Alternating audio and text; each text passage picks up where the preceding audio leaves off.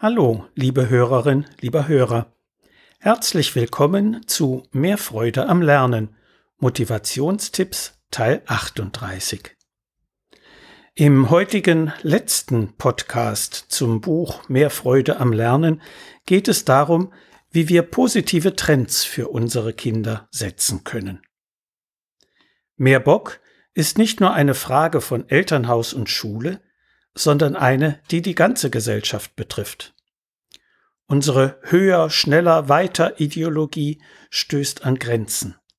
Die Idee des permanenten wirtschaftlichen Wachstums als Grundlage einer friedlichen und sozialen Wohlstandsgesellschaft ist weder krisensicher, noch hat sie sich bewährt. Insofern sind auch jene Trends langfristig zum Scheitern verurteilt, die innerhalb des Schulsystems auf Wettbewerb, Steigerung der an Regelstandards gemessenen Leistungen und Verkürzung von Ausbildungszeiten setzen. Mehr Bock heißt aber auch mehr Eigenverantwortung des Einzelnen im Zusammenleben mit anderen. Kinder und Jugendliche erleben ihre Vorbilder in Familie, Schule und Gesellschaft. Wir brauchen unsere Kinder nicht zu erziehen, sie machen uns eh alles nach, in dieser Elternerfahrung steckt viel motivationspsychologische Lebensweisheit. Wir Erwachsenen sind also gefragt, wenn es um die Stärkung der Motivation von Schülern geht.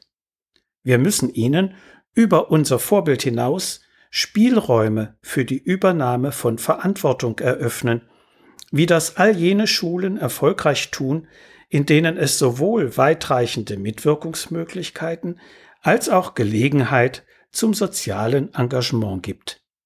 So erfahren Kinder und Jugendliche sowohl Selbst- als auch Sozialwirksamkeit. Wir müssen nicht nur Schulen animieren, ihr pädagogisches Profil motivationsfreundlich zu schärfen, sondern vor allem unser Schulsystem entsprechend umgestalten.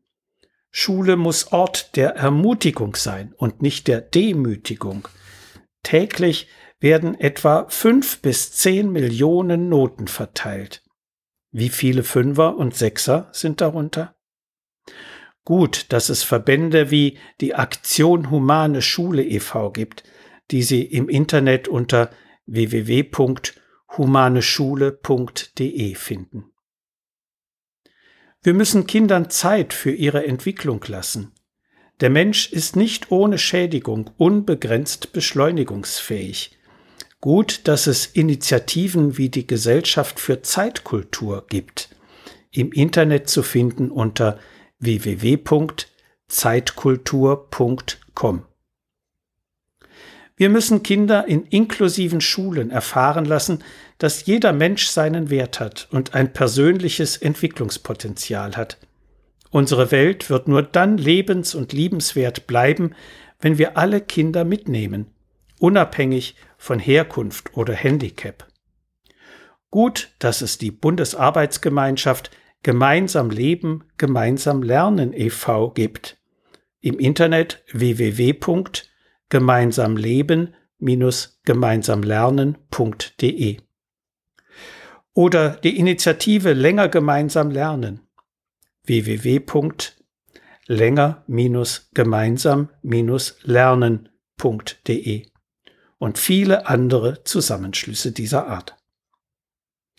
Wir Erwachsenen müssen uns anstrengen, wenn wir die Anstrengungsbereitschaft unserer Kinder und Jugendlichen stärken wollen.